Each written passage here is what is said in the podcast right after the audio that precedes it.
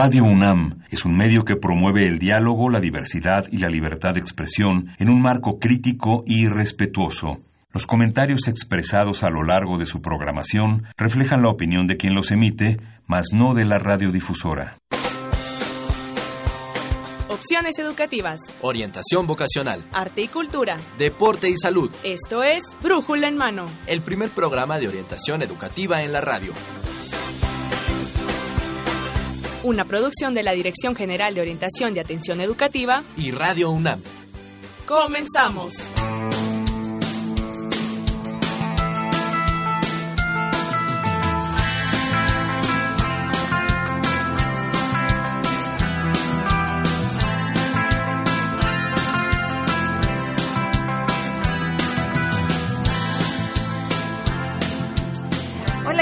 Muy buenos días, esto es Brújula en Mano y hoy 27 de mayo del 2019, del 2019 vamos a tener el programa número 1193 de este Brújula en Mano de la Dirección General de Orientación y Atención Educativa. En los micrófonos estaremos con ustedes Dora García, muy contenta porque ya casi llegamos a los 2000, Marina. Se dice fácil, pero ha sido de muchísimos años. Sí, muchos años y además con mucho gusto de estar con ustedes dándole orientación educativa hasta las puertas de su hogar. Eso es todo. para todos, para todos, para madres, padres, maestros, alumnos todo el público escuche este programa de orientación educativa Brújula en mano. Así es, es para todos ustedes. Esperemos que lo que hemos preparado el día de hoy sea de su agrado y de su interés. En los micrófonos también, Marina Estrella, vamos a estarlos acompañando la próxima hora con dos temas que esperemos sea de, de su interés. Así es, así es. Recuerde que estamos en el 860 de AM y en internet. ¿Dónde estamos en internet, Marina? Estamos en, en varias en varias plataformas. Si usted quiere vernos a través del Facebook, nos estamos viendo. Saludamos a nuestros internautas del Facebook a través de eh, nuestro Facebook Brújula en Mano. Ahí nos encontramos. Si usted quiere también vernos a través de esta plataforma, interactuar con nosotros, también estamos en Facebook, en Twitter, en arroba Brújula en Mano y también tenemos comunicación directa con usted a través de los teléfonos. Así es, a través de los teléfonos recuerden que es el 5536-8989 y 5536-4339. Recuerden amigos que el correo es brújula en mano arroba hotmail.com y estamos en www.radiounam.unam.mx. Vamos a tener como todos los lunes dos regalitos, pues vamos a, eh, vamos a regalar el tomo de la enciclopedia Cosmos en, en lo que se refiere a las ciencias de la Tierra y también acerca del tema de la química. Así es que si ustedes se quieren llevar estos, alguno de estos dos ejemplares, llámenos, ya nos dijo Dorita, 5536 8989 5536 4339. Platíquenos, pregúntenos, interactúe con nosotros o también a través de redes sociales, en Facebook también nos puede dar eh, algún comentario, algún like, lo que usted guste estamos esperando ávidos de su comunicación. Así es, así es, y sobre todo esta enciclopedia es maravillosa, tiene unas ilustraciones muy buenas y sobre todo los contenidos de orden científico que les van a ser de muchísima utilidad. Así es que llámenos 5536-8989 y bueno, tenemos dos, dos temas ahorita. Sí, y vamos a iniciar con uno maravilloso que en lo particular a mí me encanta porque, porque es muy enriquecedor, ¿no? Y tiene que ver precisamente con la licenciatura en letras clásicas, Marina. Así es, vamos a hablar sobre esta licenciatura que además, bueno, se imparte en la Facultad de Filosofía y Letras y vamos a conocer más acerca de esta licenciatura y tenemos también un segundo tema. Claro, el segundo tema es sobre los servicios que se brindan en la DGTIC, en la Dirección General en la Dirección General de Tecnologías de la Información y de la Comunicación, ahora llamada DGTIC de la UNAM y bueno, pues esté muy al pendiente también de los softwares, de los eh, de, los talleres que se imparten y de otros servicios que nos van a platicar más adelante. Así es que, ay, esto pinta para estar bueno. Dorita, no se vaya y bueno, iniciamos con nuestra primera sección. Orientación educativa.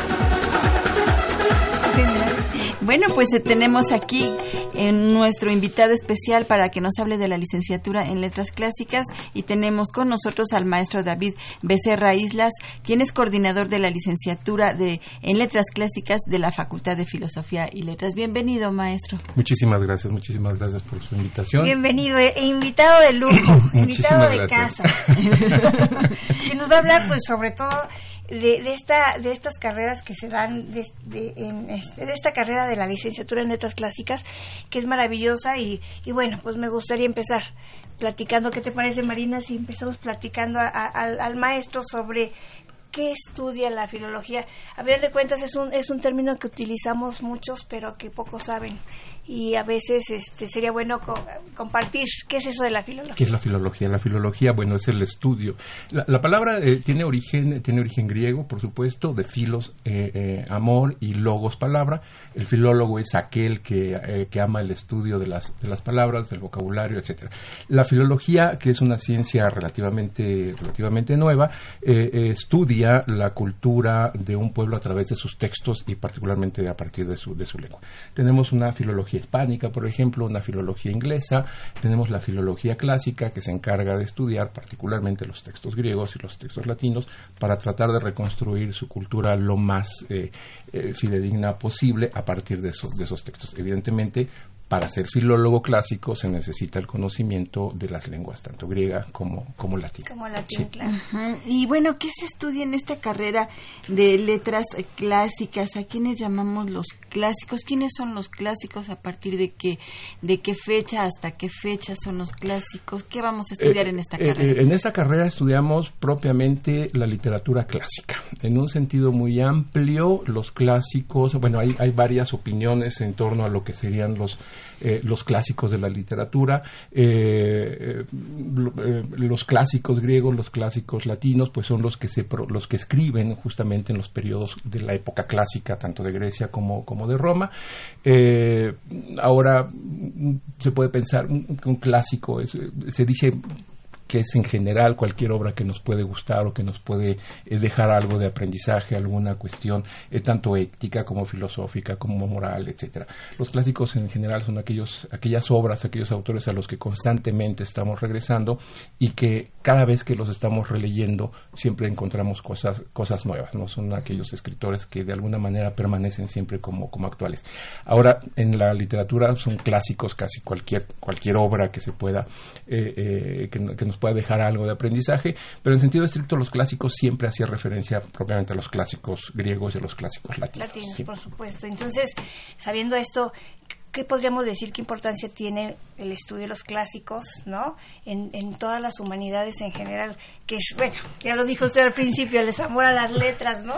Eh, pues casi nada, ¿eh? No tiene mucha importancia si consideramos que son el fundamento de las humanidades. Ah, pues no. Ah, son, Es que, es que eh, eh, las humanidades surgen de los estudios clásicos propiamente, ¿no? Todo lo que nosotros tenemos en la actualidad tiene una herencia propiamente de los griegos y de, de los romanos eh, de los estudios clásicos surge la medicina, por ejemplo, surge la filosofía, la historia, las matemáticas, muchas de las ciencias, simplemente pensemos en el derecho, el derecho napoleónico que es el que nosotros heredamos, pues fue tomado propiamente del derecho romano, ¿no? Entonces, mucha de nuestra cultura... La eh, psicología, La psicología también, por supuesto, eh, en fin, las mismas letras clásicas son, son tienen toda su base en los estudios, en los estudios clásicos, ¿no? la, la filología entonces, pues, pues tiene muchísima importancia, por supuesto que tiene mucha importancia, no solamente por lo que representa estudiarlas, sino también por la, eh, eh, eh, vamos, por el conocimiento y el entendimiento de la repercusión que tienen los estudios clásicos en nuestra actualidad. ¿sí? a veces pensaríamos que estudiar letras clásicas nos dicen constantemente, ¿para qué sirve eso? Pues por supuesto que sirve para todo. Todo el mundo lo diga, ¿vas a ser maestro? Sí, es uno de los campos, por supuesto, pero no es el único, es uno de los campos laborales, pero no es, no es el único, no, es el único. Y generalmente siempre nos dicen, este, ¿y para qué te vas a morir de hambre? Bueno, pues se, se morirá uno de hambre, que no es cierto, también es una, es una, es una falsedad, es una mentira eh, pero por lo menos si eso ocurriera nos moriríamos con el conocimiento de, de los de los clásicos, ¿no? hambrientos cultos. Hambrientos cultos, exactamente. bueno, que podemos comer sopa de letras también. bueno, de eso sí van a tener mucho durante la carrera. Eso sí, eso sí, eso y sí. maestro, ya que usted habla que, bueno, van a estudiar a los clásicos, ¿es necesario saber griego, latín, este tipo de... de este, Para entrar a la licenciatura sería lo óptimo, sería lo mejor, lo más recomendable para el alumno aspirante a letras clásicas.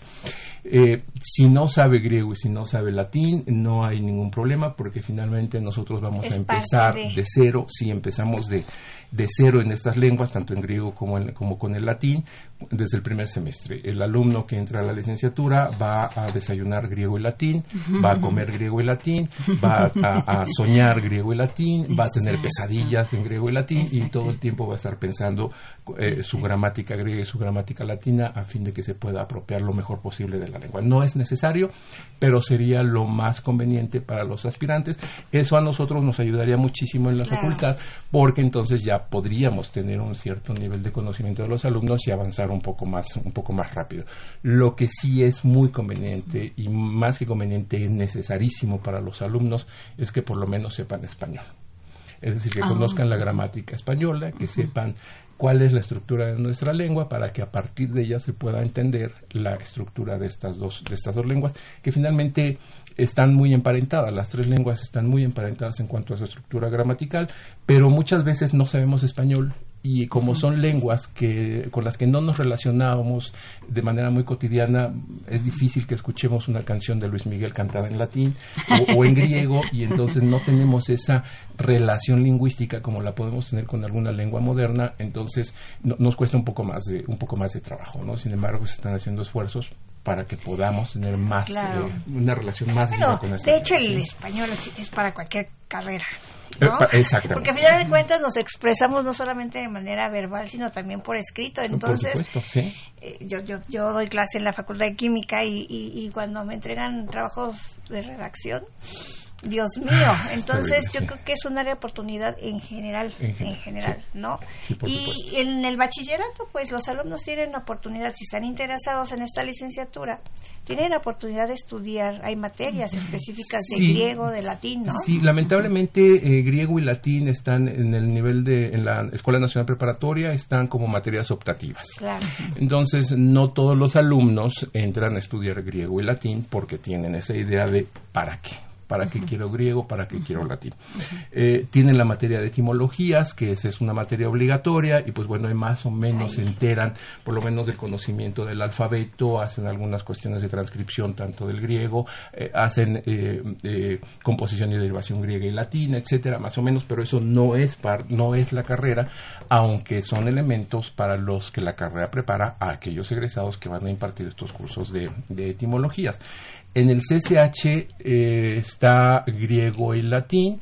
Ahí también están como materias, como materias optativas, pero actualmente sí se está redireccionando a los alumnos, como no hay áreas, eh, como en la preparatoria que tenemos cuatro áreas, en el CCH no hay áreas, entonces ahí los compañeros de orientación vocacional en todos los planteles del CCH están tratando de reorientar a los alumnos para que estudien griego o latín dependiendo la, el, el área a la que irían según las, los exámenes de, de, eh, eh, de orientación vocacional que les, que les hacen, lo cual me parece muy interesante porque en el CCH, por ejemplo, antes, eh, hace 3, 4 años, los grupos de, de griego y de latín estaban totalmente desolados, había cuatro o cinco alumnos y ahora tenemos grupos, eh, hay muchísimos grupos de griego, muchísimos grupos de, Ah, de- pues bueno. latín, con muchísimos alumnos. Claro que la diferencia es que no todos están ahí por voluntad propia, sino por voluntad obligada a partir de que los están reconduciendo, pero me parece bien, me parece bastante bien que los alumnos del CCH los estén conduciendo ahí, porque además en el CCH no hay etimologías. No tenemos etimologías como es en la Escuela Nacional Preparatoria. Preparatoria. Sí, exacto. Además de, del griego y latín, ¿qué, ¿qué otra característica del perfil necesita el alumno que va a ingresar a esta a esta carrera? Por supuesto, un alumno que guste de la lectura, ¿verdad? Sí, por supuesto. Aquí, se, aquí se va a leer, se tiene que leer muchísimo y no solamente en español, sino también sería muy, muy conveniente que los alumnos, si no lo hablan, por lo menos tengan el conocimiento a nivel de lectura de alguna lengua extranjera, porque mucha de nuestra bibliografía se encuentra en inglés, en francés, en italiano en, en, y, en, y en alemán y en algunas otras lenguas. ¿no? Entonces, si no se habla, por lo menos que puedan leer al, eh, eh, en estas en estas lenguas eh, pero eh, algo muy interesante que las nuevas generaciones que estamos recibiendo de alumnos ya la mayoría tienen por lo menos inglés y eso ya es muy eso es bastante bastante bueno Sí, ha, ha subido mucho. ha subido mucho el nivel de lengua extranjera que tenemos ya en la universidad, en algunas escuelas incorporadas también, y eso es muy importante también para, para nosotros, ¿no? Aunque tiene su repercusión también con letras clásicas, porque como no se enseña el griego y el latín como una lengua moderna, es decir, no se está hablando constantemente los profesores, eh, tanto de griego como de latín, no están hablando en la clase eh, estas dos lenguas, sino que se estudian a partir de los textos. La lengua moderna se aprende de una manera más viva, entonces algunos alumnos que ya tienen lengua, en lengua extranjera les cuesta un poco de trabajo el aprender el griego y el latín, pero la lengua moderna les sirve para acercarse propiamente a los materiales bibliográficos que, que tenemos. ¿sí? Eh, por supuesto, una, eh, una de las características que se pide es esa, el conocimiento de, de su lengua, del, español, que puedan concentrarse por largos periodos. Eso es muy importante, muy, muy importante. Eh, yo creo que para todas las carreras y particularmente para las carreras en, en humanidades, pero particularmente, muy, muy, muy particularmente para la carrera de letras, de letras clásicas. El alumno debe tener la capacidad de concentrarse por esos periodos largos para poder estar estudiando tanto su griego como su latín y estar haciendo todas sus lecturas que les están, que les están pidiendo. Mm, Desarrollan muchas habilidades de tipo cognitivo, ¿no? Muchísimas, los estudiantes. muchísimas, muchísimas. eh, eh, se desarrolla una capacidad de análisis, una capacidad de reflexión, Claro. una capacidad de síntesis también. Por ejemplo, en el, hablando de las áreas laborales, los egresados de letras clásicas casi siempre tienen preferencia por sobre otras carreras, ¿no? Es decir, si, por ejemplo, una de nuestras áreas laborales, aunque es poco explotada, pero ahora que, que les, les, les comento, tenemos nuevo plan de estudios de letras clásicas Sí, que empieza ah, ahora justamente en agosto de, de este año. Eh, eh, tenemos el plan el plan 19 ahora, concluye el plan 96 que todavía va a tener un periodo de, de vida hasta que termine de hacerse toda la toda la transición. Estamos innovando porque hay una especie de área eh, profesionalizante, hay algunas materias que tienen ese enfoque, aun cuando no tenemos propiamente, vamos, no es una área eh, en específico, pero sí estamos ya dando algunas materias de corte profesionalizante para que nuestros egresados puedan in- incorporarse al campo laboral. Y, y estamos hablando particularmente del campo editorial.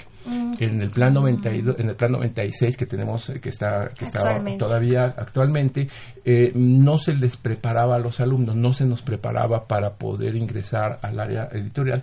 Y sin embargo es un campo de trabajo muy importante para nosotros. Claro. Si algún egresado de letras clásicas eh, coincide con un egresado de cualquier otra carrera, en general, particularmente de las de, de las, de, las de letras, eh, y van a pedir trabajo para cuestiones editoriales, corrección de estilo, procesos editoriales, etcétera, casi siempre es más probable que se quede eh, eh, integrado el egresado de letras clásicas que el egresado de otras de otras carreras porque se nos hace una mente muy este cuadrada. Sí, por este perfil de capacidad de, de análisis de síntesis de reflexión casi siempre es preferible un alumno de letras clásicas que otros alumnos que también por supuesto están muy bien preparados pero eh, con- clásicas tiene un, un plus un poquito más allá que los otros que los otros compañeros no Eh, recién platicaba con amigo que está eh, justamente incorporado en el área editorial me platicaba de sus primeras experiencias eh, eh, trabajando en, Trillas en una en la editorial Trillas y me decía que, que habían integrado un, un equipo de trabajo muy muy muy interesante él como egresado de letras clásicas, una egresada de letras hispánicas y una egresada de letras eh, de letras modernas, de letras inglesas, y era así como que el equipo plus que tenía esta Wow. editorial para hacer los, los análisis. Bueno, la Facultad de. Filosofía presente. Es la facultad de filosofía, no es la facultad, es la facultad de filosofía. exactamente. Nada menos es la facultad madre de la universidad, no, no, no por nada Por lo, no por nada lo es. sí. Y, y en ese sentido hablaba de, bueno, sé que en, en letras clásicas hay áreas de especialización. No son propiamente áreas de especialización, porque como decía, Plan 96 y ahora el Plan 19 no exactamente lo tienen, eh, pero sí, sí los alumnos tienden con una cierta preferencia hacia, hacia algunos estudios. Solo en este Plan 19 más o menos he empezado a perfilar esa área de, de especialización. El alumno decía va a estudiar eh, griego y latín durante los ocho semestres de la licenciatura.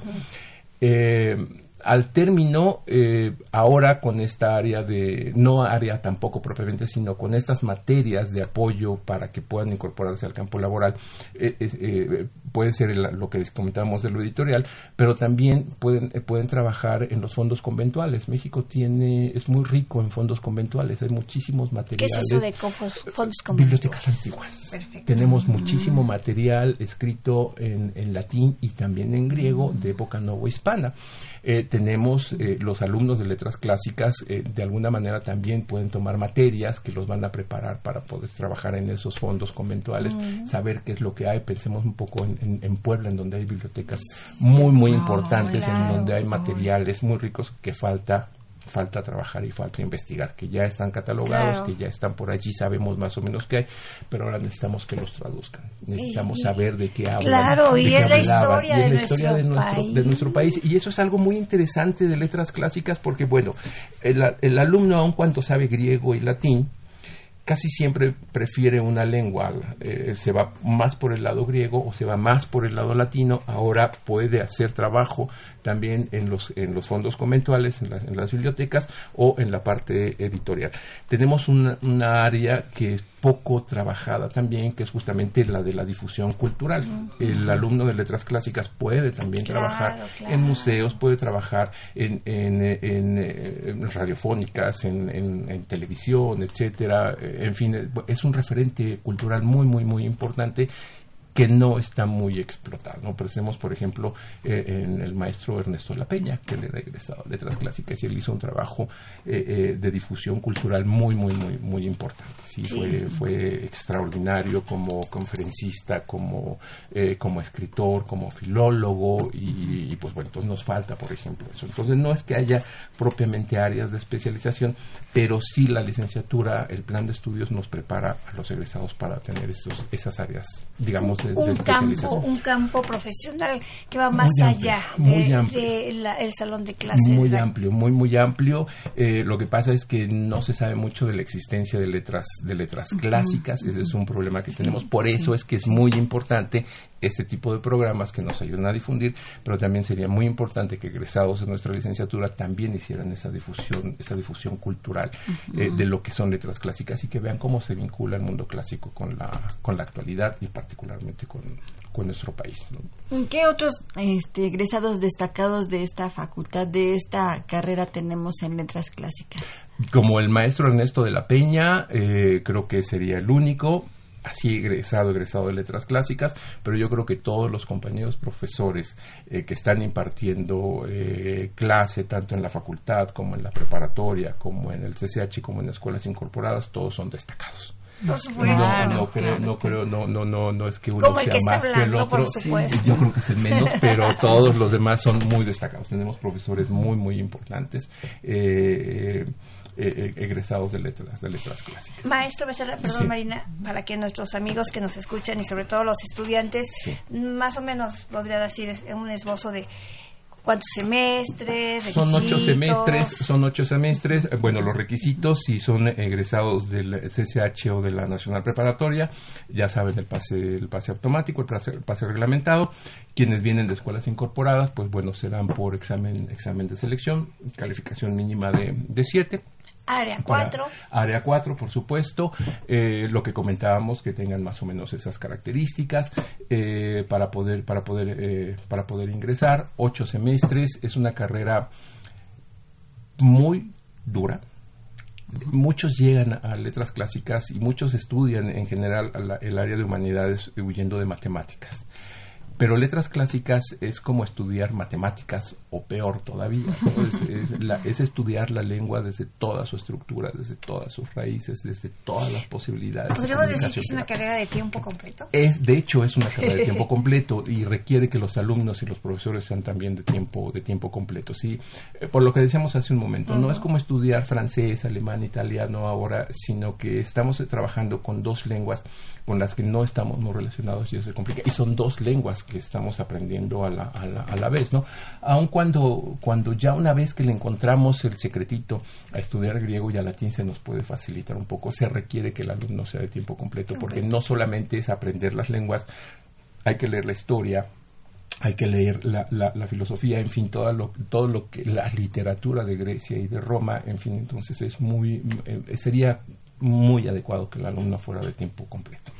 ¿Existe eh, demanda laboral para este tipo de profesionistas? ¿En dónde los demandan? Eh, sobre todo la, la, la demanda laboral más importante es la docencia. Las escuelas incorporadas son las que nos buscan más para que los alumnos de letras clásicas impartan clase, principalmente de, etimologías, pero también el alumno, el egresado que está incorporado en la, en la docencia, eh, pues puede impartir otras materias, lectura y redacción, por ejemplo, puede impartir literaturas, tanto mexicana como universal, en fin, o sea, tiene una gama de materias que puede, que puede dar desde la preparatoria hasta la hasta el, CCH, hasta el posgrado, hasta el posgrado también. ¿Sí? Entonces, eh, ese es el principal campo laboral. Ya decía usted la parte de las editoriales. exactamente. Incluso hasta investigación. Eh, de investigación, por supuesto, ya puede ser institucional o puede ser también a nivel a nivel particular, cualquiera de, lo, cualquiera de los dos. Entonces, sí hay trabajo, muchísimo trabajo para letras clásicas. Decía hace un momento, el problema es que no nos conocen y no nos conocen también o nos conocen poco porque es muy importante decir que letras clásicas y nuestra universidad es la única en el país. Ah. Sol, en el país solamente se imparte letras clásicas en la Facultad de Filosofía y Letras. Entonces, eso es también lo que nos convierte en una especie de baluarte de las, de las humanidades. pero somos la UNAM. Somos la UNAM, exactamente. Pero, pero, pero también una, una vertiente para poder este, crear esta carrera en otras partes de la República. sí, por también supuesto. puede ser un campo laboral de muy hecho, interesante. De hecho, por ahí hay noticias, ya habrán otras noticias hay por ahí de que hay proyectos, de proyectos. que se abran letras clásicas, si no con la estructura que tenemos ahora, con una estructura más o menos parecida que se puede impartir en las CNES que tenemos ahora en los estados, no tanto en Morelia como en León, sería muy muy importante e incluso en el mismo en el mismo distrito distrito federal. y en otras universidades, y en otras del, universidades del, país, que también, son muy importantes y que además se, se esparza este conocimiento de las Claro. letras clásicas a nivel nacional. sería- Claro, es, es una carrera relativamente joven, estamos hablando de una carrera de, de aproximadamente 70 años, Claro. entonces todavía todavía está en, en proceso de crecimiento y por supuesto que es muy importante que salga de la, de la facultad, que salga del campus de, de Ciudad De Universitaria y que se pueda impartir en otras, porque es una carrera que se está considerada como de demanda media o demanda baja, pero en realidad tiene mucha demanda. El problema es que por los cupos que tiene la universidad, sobre todo alumnos que vienen o solicitan la licenciatura por examen de selección, hay muchos que se quedan fuera. El año pasado, eh, de este año todavía no tenemos información, pero el año pasado hubo cerca de 80 alumnos de escuelas incorporadas que solicitaron el examen de selección para quedarse en, la, en, el- En letras en letras clásicas, pero solamente se admitieron 10. Entonces sí tiene una demanda. Es una matrícula pequeña. Sí, no, no, no, no, y es que no es una carrera pequeña. Antes éramos el colegio más pequeño de la facultad, ahorita estamos hablando de una carrera que tiene aproximadamente en este semestre 450 No, alumnos muy bien. eh, y es el colegio más grande en todo el mundo. Eh, letras clásicas, por supuesto, se imparte en varias universidades de Estados Unidos. En Centroamérica y Sudamérica tiende a la desaparición. En Europa, por supuesto, casi todas las universidades tienen, Claro, muchísimas claro. universidades tienen filología, filología clásica. eh, pero son colegios que tienen muy pocos alumnos y tienen muy poca planta docente. Nosotros tenemos 450 alumnos aproximadamente, que no son pocos, es un número muy, muy grande, y tenemos una planta docente de 70, 70, 75 profesores. Entonces es un colegio en realidad bastante, bastante grande, que por lo mismo tiene que empezar a salir de la, de la propia facultad y difundirse. Pues muy interesante, maestro Para- David Becerra, pero como siempre el tiempo se Nos- viene encima. Quisiéramos seguir hablando de esta maya- maravillosa carrera, pero pues ya no podemos, ¿verdad? Sí, En, en redes sociales, ¿dónde, ¿dónde podemos encontrar este más información sobre esto? Tenemos un Facebook, eh, un Facebook que se llama así, Colegio de Letras Clásicas. Teléfono el página teléfono web. de la coordinación es el 5622-1880. Y la página de la... Es la página de la facultad, que es ahí en donde ya buscan este oferta educativa, facultadfilos.unam.mx. Ahí eh, está un enlace hacia todas las carreras que se imparten en la, en la, en la facultad. El correo electrónico del colegio es clásicas, Sí. arroba, Sí, filos.unam.mx. filos.unam.mx. Clásicas arroba filos.unam.mx. Y bueno, pues a leer a los clásicos, A leer a los ¿verdad? clásicos. Por supuesto que sí. Por supuesto que y sí. ya saben amigos, vamos a estrenar plan de estudio Plan para de agosto, así es de que por todos los interesados, todos los estudiantes que quieran esta carrera, pues estamos aquí, ¿verdad? que se acerquen a la coordinación, que vayan, los invitamos a que platiquen con nosotros y los invitamos incluso a que vean cómo se imparten las clases eh, de letras clásicas, de griego, de latín, de filosofía, de historia, las literaturas, lo que quieran, lo que quieran, bien. pero que se acerquen antes de que tomen una decisión de que van a estudiar. Muchísimas gracias, maestro David Becerra Islas, es coordinador de la licenciatura de Letras Clásicas de la Facultad de Filosofía y Letras de la UNAM. Muchísimas gracias por Muchísimas gracias estar con nosotros. Coordinador apasionado. Bueno, Muchas gracias. muchas gracias. Por venir a compartir todo esto con nosotros. Gracias. Muchísimas gracias. Hasta luego, buen día. Hasta Gracias y bueno, pues nosotros continuamos con este brújula en mano. No se vaya, estamos regalando dos tomos de la enciclopedia Cosmos, Ciencias de la Tierra y Química para que ustedes se lo lleven. Llámenos 5536-8989, 5536-4339. Participe con nosotros, pregúntenos, háganos comentarios, lo que sea. Háblenos, por favor. Muchas gracias. Muchísimas gracias. La semana próxima les envío unos libros del colegio para que los obsequien a su ¡Eh! ¡Bravo! A leer a los clásicos. A leer a los clásicos, Muchas por gracias, supuesto. Muchas gracias, maestro. Hasta luego. Que- Que tenga buen día. Gracias. Hasta luego. Gracias. Centro de Orientación Educativa.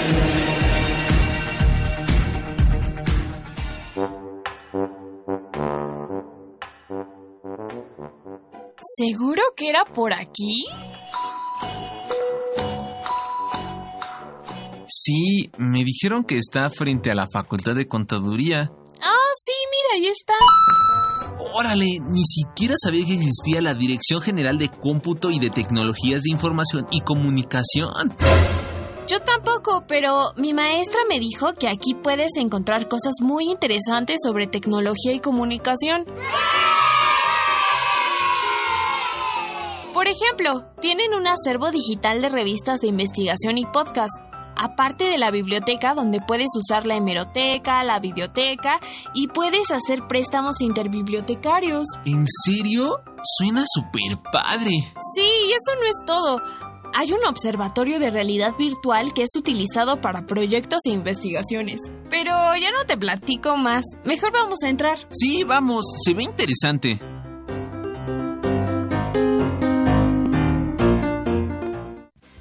Bien, ya estamos aquí de regreso en este brújula en mano del 27 del- de mayo del 2019 con un tema más para ustedes. Esperemos que sea de, de su interés. Claro que va a ser de Por su interés. supuesto, el día de hoy, Pues programa está- de lujo. Sí, ahorita, mira quiénes están con nosotros. No, no, no, pues de lujo, de lujo. Tenemos aquí, vamos a hablar sobre los servicios que se brindan en la DGTIC. Órale, así es que ¿no? si ustedes ¿Y ¿Qué están... es eso de DGTIC, María? No, bueno, pues es la Dirección General de Tecnologías de la Información y la Comunicación. Si usted está ávido de tener más conocimientos de estas tecnologías, bueno, pues este es el momento de tener información sobre cursos, sobre diplomados, sobre eh, algunos servicios que tiene esta esta dirección. Llámenos 55 36 89 89 por si quiere usted tener más información sobre estos cursos que vamos a hablar. Y para ello, bueno, están con nosotros ¿Qué te invitados. parece si las presenta? Claro, bueno, quise empezar, perdón, con la maestra eh, María Cristina Mus- Musquiz Fragoso. que es directora de la docencia en las tecnologías. Bienvenida, muchas gracias por estar aquí. Hola. Y bueno, pues, también tenemos a la maestra Patricia Garcés Natera, quien es jefa del Departamento de Promoción y Relaciones Públicas también de esta DGTIC. Bienvenida. Muchas gracias. Y la licenciada Rosario Salinas Cuellar, que es responsable del área de Servicio Social y Becas, que también viene aquí a compartir parte de su experiencia. Muchas gracias por estar aquí. Hola, mucho gusto, gracias. Y bueno, pues vamos a iniciar preguntándoles cuáles son los servicios que brinda esta DGTIC al público en general, a los alumnos de la UNAM, a los alumnos en general. Bueno, los servicios de la DGTIC son muy amplios, de puede ser desde telecomunicaciones, de seguridad informática, de sistemas. En esta dirección de las personas que venimos, que somos de la dirección de docencia, nos preocupamos por hacer un mejor mundo y nuestra manera de hacerlo es a través de la educación. En esta parte de educación continua, que es maravillosa porque te da la oportunidad de haber estudiado cualquier carrera, o sea, puede ser historiador, puedo ser de letras clásicas, dentista, Cualquier médico, área, ¿no? actuario, cualquier área no importa, pero en los trabajos te das cuenta que necesitas tener conocimientos de diferentes temáticas, más allá de la carrera. Y en DGTIC se especializa, o la idea de la DGTIC es eh, desarrollar competencias en tecnologías de información, es decir, todo lo que tenga que ver con, con cómputo, para los estamos más grandes, esa es la palabra a la que nos referenciamos, ¿no? Eh, redes sociales, sistemas, programación, hacer tu sitio web, eh, introducción a la computación para algunas otras personas, Excel, Word, cualquier, eh, incluso administración de proyectos para sacar un proyecto de tecnologías de información, eh, cursos de telecomunicaciones. A veces lo toman los abogados, los diplomados para telecomunicaciones, porque necesitan entender cómo son las redes para poder hacer este normatividad al respecto. Ese es, por un lado, uno de los servicios más importantes de educación continua, que es orientado a público en general. Y eh, también damos varios beneficios para nuestra comunidad universitaria. Ahorita Pati nos hablará de algunos de ellos. Y también tenemos dentro de la dirección de docencia el área de becas, eh, que está representado aquí por la licenciada Rosario Salinas. Yo fui hace muchos ayeres, ya no quiero decir cuántos, fui becaria. Y el plan de becas te cambia la vida. Es una de las áreas que los alumnos buscan muchísimo. Sí. Eh, yo de formación soy actuaria, pero eh, había un plan de becas de cómputo. Dije, pues yo, yo quiero entrar para que me ayuden a, a acabar de redondear mis conocimientos. Pues ahí me, me gustó tanto que de ahí fue aquí mi soy. espe- aquí soy, fue mi especialidad. Y así tenemos muchísimas historias de éxito donde en algún momento fueron estudiantes eh, que entraban a un plan de becas y co- se les ampliaron las eh, las oportunidades en la oferta Claro, laboral, ¿no? claro, claro. Eh, hiciste muy buenos amigos, ¿no? Algunos conseguimos pareja. Se convierten en familia. Se convierten en familia. Sí, sí, sí. Pero además lo interesante de estos cursos es que ustedes brindan cursos desde los más básicos, desde la introducción a la computación, de cómo aprender una computadora, hasta los más especializados. Así es. Hasta es una gama. ¿Cuántos cursos tienen ustedes? Tenemos cerca de 300 cursos 300 cursos que son de diferentes, en Es- diferentes Niveles. en diferentes Ya. niveles y de diplomados también, por ejemplo, de, de seguridad, de seguridad informática, ya puede ser muy, muy especializados en eh, eh, poniendo de telecomunicaciones. Tenemos también mucho de ofimática, lo que le llaman Excel, Word y demás, es decir, del propio Excel, pues sí, desde cómo, cómo te enseñas a, a los iconos principales hasta programación en Excel. ¿No? del, del mismo eh, software, diferentes niveles. Eh, tenemos también cursos para niños, luego en verano, ¿no? Hemos tenido también cursos para personas mayores eh, que necesitan otro, otro tipo de orientación en las dinámicas. Eh, y ahorita tenemos una meta muy importante, queremos ayudar, seguir ayudando a la universidad y damos becas eh, a responsables de tecnologías de información en la UNAM. Este, Ah, eso es muy bueno. Y becas al 100%, El 100%. al 100%, Ok. incluso en diplomados.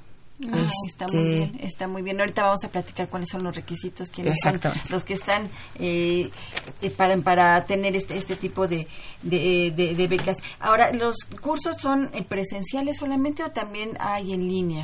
También tenemos en línea, esa es la maravilla, porque hay muchas personas que no se pueden desplazar, eh, incluso no están en la Ciudad de México, en otras partes del país, o a veces por las jornadas de trabajo, nos es difícil luego estar en cierto horario. Tenemos tantos cursos en línea como cursos presenciales.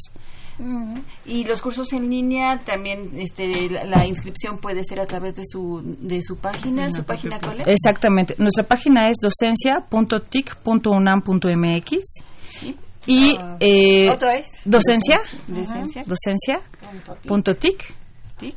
punto unam, Punto unam. punto mx. Muy bien, ahí usted. Y todo lo pueden hacer, o sea, ni siquiera necesitan presentarse, o sea, todo lo pueden hacer en línea, les eh, informes en línea, me inscribo en línea y tomo el curso en línea y recibo mi calificación en línea, interactúo con el profesor, todo en línea. Todo es en línea. Y también tienen sedes, no solamente en Ciudad Universitaria. Para aquellos que no viven cerca de Ciudad Universitaria, ¿dónde están sus sedes? Bueno, tenemos una sede en Polanco, eh, tenemos una sede en Mascarones, que está bajando Metro San Cosme, muy eh, céntrico. Tenemos otro en San- Centro San Agustín, que está en 5 de febrero, esquina con Regina, al- a las personas que les gusta el Zócalo, pues estar cerca del Zócalo. Y bueno, tenemos la sede de Ciudad Universitaria. Perfecto, estas estas sedes son importantes para aquellos que viven hacia el norte de, de- de Exacto. la ciudad, hacia el sur de la ciudad. ¿Tenemos otra o alguna otra La sede? parte de Ciudad Universitaria. No, solo la Ciudad Universitaria. ¿Qué más queremos?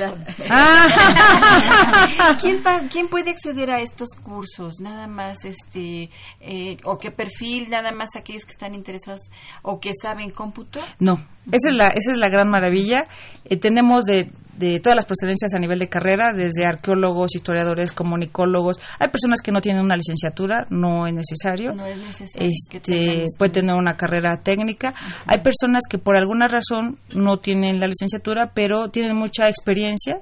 Incluso pueden en- en ingresar a cursos especializados porque no tienen la- el título, pero tienen los conocimientos. conocimientos. Entonces, este, Aquí me gustaría, perdón la interrupción, No, este comentar si si son muy caros. Aquí a la, a la maestra, a la licenciada Rosario Salinas que, que, que nos hable un poco de, de esto de las becas, ¿no? Porque los alumnos son son muy dados a, a estar solicitando casi siempre, ¿no? Más bien serían los descuentos. ¿no? Más bien los Sí, descuentos. Ajá. Eh, ahorita pasamos con la, la licenciada Salinas para ver lo de, lo- de la parte de las becas, ¿no? Que Ok. están por- de formación y, y en otro en otro En índole, que así le conocemos nosotros, ¿no? Claro. Bueno, Pero nosotros primero, tenemos ¿verdad? nosotros tenemos descuentos. Nuestra comunidad universitaria tiene la posibilidad de acceder a un 50% de descuento cuando estos, eh, cuando estamos este, vigentes como como alumnos y eh, otras este otras instituciones educativas tienen el 20% de descuento. Entonces, bueno, exalumnos de la UNAM, claro que sí, con el programa de egresados tenemos también un 10% de descuento. Bueno, o sea, académicos o, o trabajadores. 50. Ah, 50. Esta parte- y, y esta esta parte que decía la este la maestra María Cristina de la, eh, de este tipo de becas del 100% para quienes están en Sí, este quieren- está en, en relación al programa de desarrollo institucional de, de la UNAM. Y bueno, es para responsables eh, y, re- y- y que tengan relación en las áreas de cómputo o de tecnologías de la información. Y bueno, para ello nosotros abrimos nuestro portal o la página de docencia eh, que ya que ya mencionamos para que puedan acceder a revisar de la oferta que tenemos en cuáles pueden ingresar, pero sí, en efecto es al 100%, tanto en cursos como en diplomados. Solamente para responsables de la UNAM o también fuera de la UNAM. Eh, son responsables de, de la en la UNAM. primera De instancia, la UNAM. responsables de la UNAM. Y hay de todos, bueno, cursos de, de servidores, de eh, man- bases de datos o de imágenes, de edición de imágenes. Oye, ¿sabes que quiero Photoshop porque publico en redes? Entonces, pues mis, mis invitados siempre quieren lucir mejor. Entonces, bueno, pues un curso de Photoshop, de Illustrator, de Designer. Y pueden acceder desde nuestra página a consultar cuáles son los cursos, que es todos nuestros cursos, nada más es que se inscriban este y digan así, "Oye, sabes que yo estoy interesado en una beca del 100% porque trabajo en la UNAM este, y estoy en un área de cómputo. Perfecto. perfecto. Y, y el- maestra Pat- Patricia Garcés, más o menos, este, ¿cuánto tiempo duran los cursos? ¿Cómo se de- diferencian en tiempos de los diplomados? ¿Cómo está Claro. Bueno, pues los diplomados, al ser tan especializados, estamos eh, haciendo un promedio más o menos de seis meses. Ok. ¿Por qué? Porque lo toman de manera presencial, casi en su mayoría, solo tenemos uno a distancia, que este, van los viernes y los sábados. Son características de bueno, muy especiales, son de alta especialización. En cuanto a los cursos, varían mucho. Tenemos cursos muy cortitos o podrá ser una promedio entre 20 hasta el máximo de 60 horas, que es lo que, lo que estamos trabajando. De 20 a 60. ¿Y cuántos alumnos más o menos por curso? ¿Cómo? Ah, bueno, pues eh, realmente estamos eh, ponderando unos 10 participantes, es un, un promedio lo que actualmente estamos este, teniendo, ¿no? En cursos, en diplomados puede ser en el rango de como de 20, como de 20 personas. Así es, así es. Bueno, pues aquí nuestros radioescuchas y, produ- y producción de Brújula en Vano, por allá estaremos, yo creo. Ya estoy viendo- Adelante. Ya estoy viendo el Bien- bienvenidos. ¿El, el diplomado que tienen a distancia cuál es? Herramientas, herramientas de capacitación, de capacitación de educación a distancia. Es preparar, Ajá. es por ejemplo, si alguien quiere hacer su propio curso en línea y dice, bueno, pues no tengo ni idea de cómo se hace, en este diplomado te enseñan desde la parte técnica, pero también la pedagógica, cómo tienes que armar la secuencia de tus cursos y demás. Entonces, cuando Todo acaban el que es diplomado, diseño instruccional. exactamente. Entonces, cuando salgo del diplomado, Y las plataformas también. y la, exactamente es, es integral Ah, es decir no nada más me sé la parte de las herramientas sino la parte instruccional es, es todo es de manera integral entonces ya tengo la capacidad de armar mi propio curso o diplomado en línea Ah, ya escucharon alumnos, ya escucharon maestros, esto está bien interesante este diplomado, lo tienen en DGTIC, así es que bueno, lo único que tienen que hacer es inscribirse, porque además también está en línea, entonces. Sí, Sí, está en línea, sí. están pues ya en- no es necesario siquiera acudir a DGTIC. Puedes- Desde su- la comodidad de su casa. Desde la comunidad de su casa, de su ¿Cuál, cuál computadora. sería más o menos el, el perfil que ustedes definirían para, para un alumno que ingrese a este tipo de cursos? ¿Cuál tendría que ser el perfil?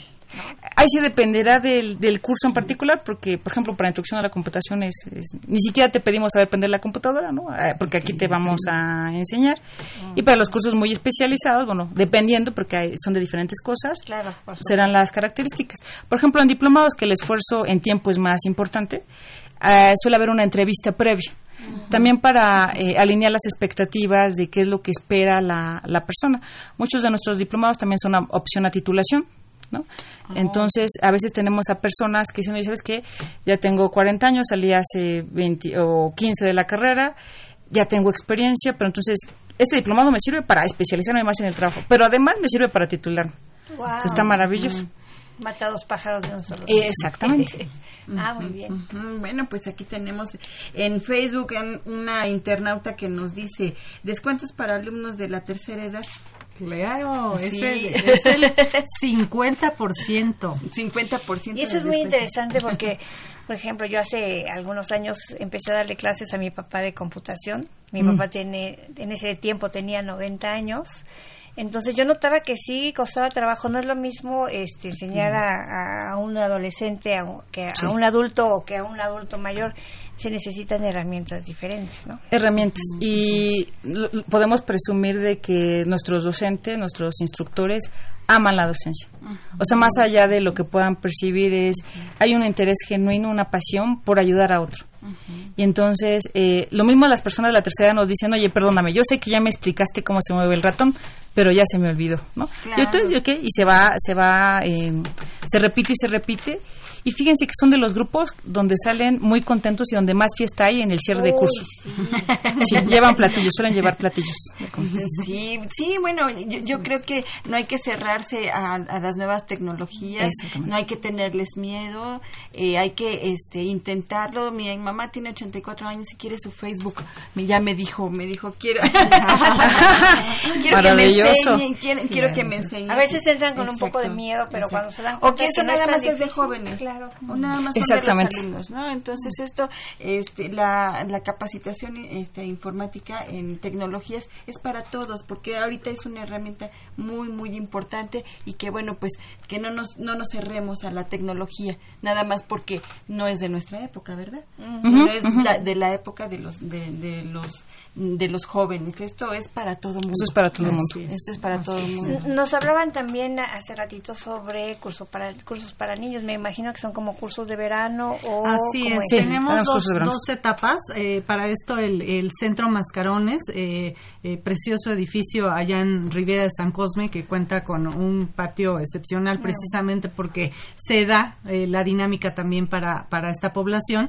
Y bueno, ellos hacen en, en la semana, en la semana de Pascua un evento que es la parte de la programación y ahorita que regresamos de julio también otra activación de, de estos cursos que también bueno pues eh, tienen la intención de abarcar cosas que ven en la escuela o sea traen cosas de la escuela aplicadas a, a- a la tecnología no y ya ahí por ahí ya tienen mucho tiempo trabajando la parte de la robótica Entonces, Ujú. eh, uno de sus talleres más exitosos es esta parte de construir tu propio robot. ¿Y si hay mucha diferencia en enseñarle a niños? Es, es, o- es otra es otra dinámica, es otra Sí, dinámica. que hoy en día pues dicen que los niños ya traen el chip integrado, ¿no? Y ya no hay es necesario darles Sí. tantas explicaciones ni mucho menos o cómo lo cómo lo viven ustedes o cómo lo han vivido.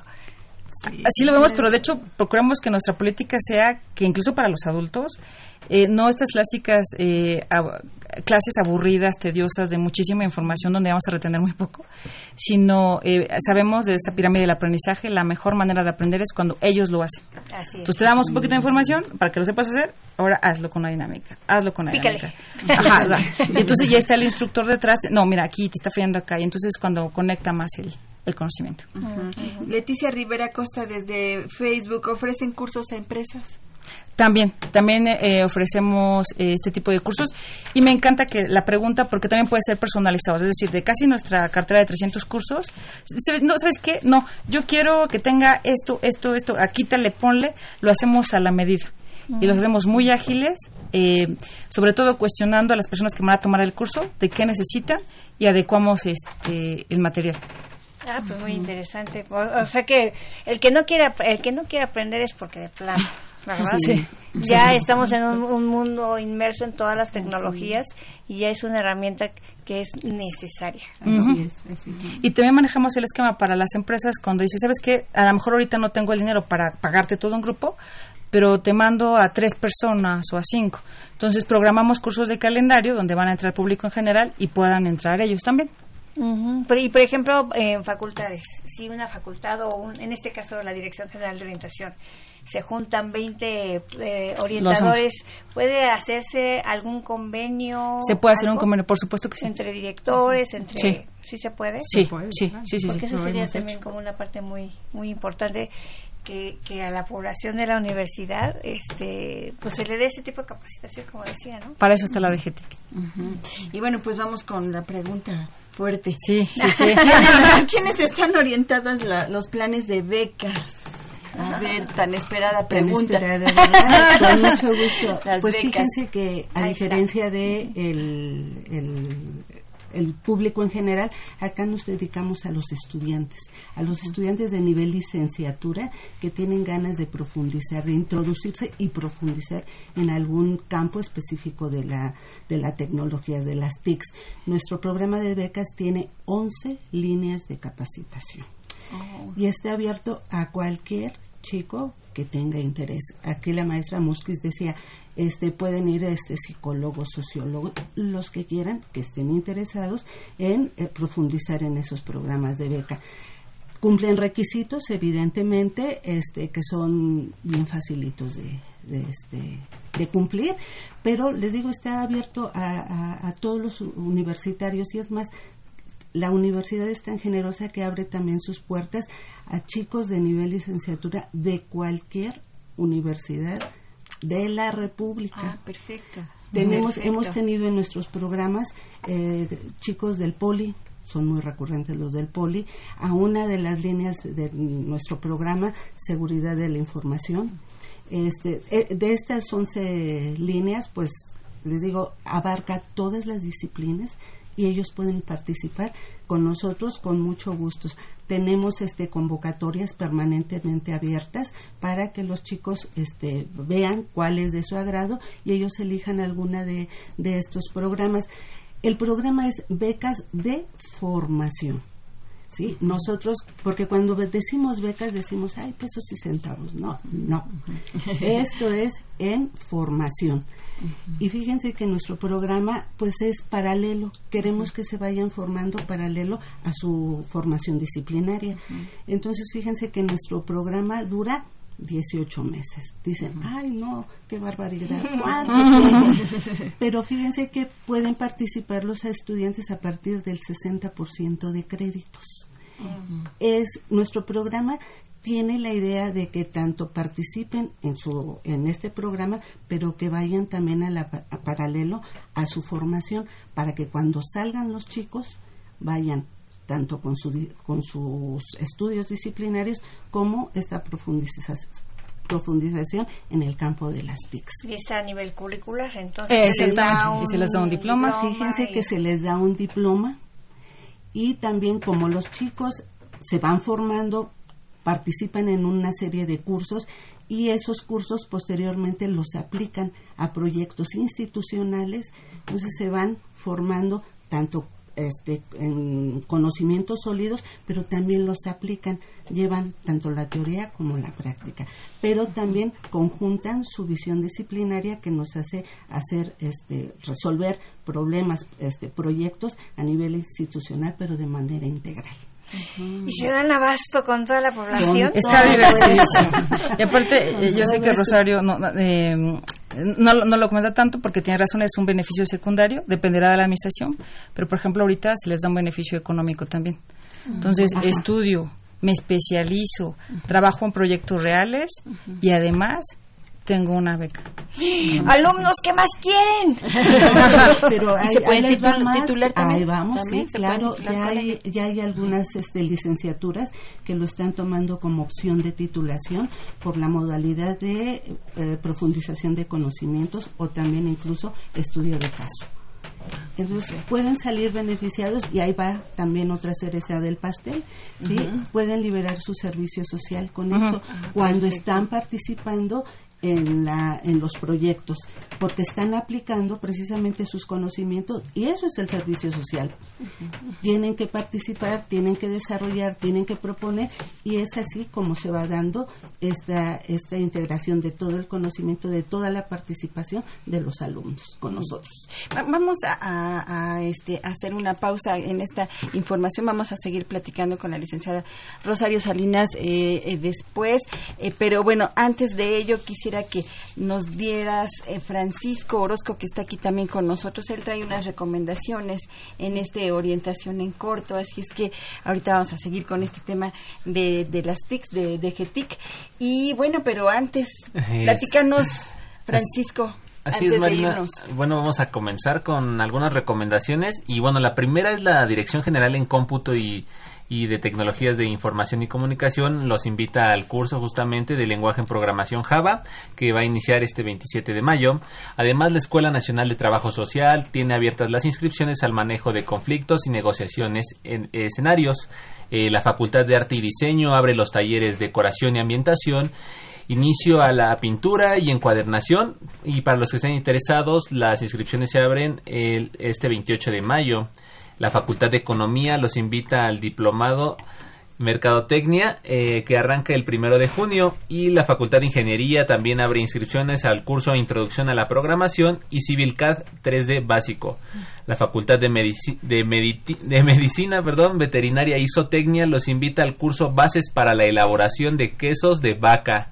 Inicia este 28 de mayo, así que dense prisa. Y bueno, para concluir, los invitamos a que revisen los talleres del COE y de la Dirección General de Orientación y Atención Educativa. Y si quieren más información, se pueden comunicar a www.dgoae.unam.mx. Y no olviden comunicarse también a los teléfonos 55 36 89 89 y 55 36 43 39. También seguirnos en Twitter como arroba brújula en mano, en Facebook como brújula en mano o escribirnos al correo eh, arroba. Esto fue las recomendaciones de la semana, eh, la orientación en corto, los orientó Francisco Orozco y bueno, dejo el micrófono con Marina. Gracias, Francisco, por estas recomendaciones. Nosotros nos estamos despidiendo de este Radio Universidad Nacional. Nos seguimos en, en redes sociales, así es que si usted quiere seguirnos, eh, los radioescuchas de, de Brújula en Mano, nos puede seguir a través de Facebook. Ahí nos encuentra como Brújula en Mano. Vamos a agradecer eh, las comunicaciones de Gerardo Domínguez, de Alejandra Becerril, de Leticia Rivera. En Facebook también hemos estado, está, están con nosotros eh, Leticia Rivera Costa, también está Rosario Salinas, un saludo, un beso a Rosario, Alma Ibarra, Alex Hernández, eh, Seminarizal, eh, Miguel González, eh, bueno, eh, Alex Con muchas Hernández. preguntas, ¿verdad? Sí, muchas Nos preguntas y buenos saludos y abrazos en especial a Rosario Salinas. eh, y bueno, pues Nosotros nos vamos de este brújula en mano en el 860 AM de Radio Universidad Nacional. En los controles técnicos estuvo con nosotros Socorro Montes en la producción de la radiodifusora y en redes sociales, Miguel González, Francisco Orozco y en la producción también Miguel Belmont, en la realización y producción general el licenciado Saúl Rodríguez Montante y también en los micrófonos estuvimos con ustedes Dora García y Marina Estrella. Nos escuchamos la próxima semana. Siga siga en este Radio Universidad Nacional. Los esperamos en Brújula en Mano el próximo lunes a las 10 de la mañana. La Dirección General de Orientación y Atención Educativa y Radio UNAM presentaron Brújula en Mano, el primer programa de orientación educativa en la radio.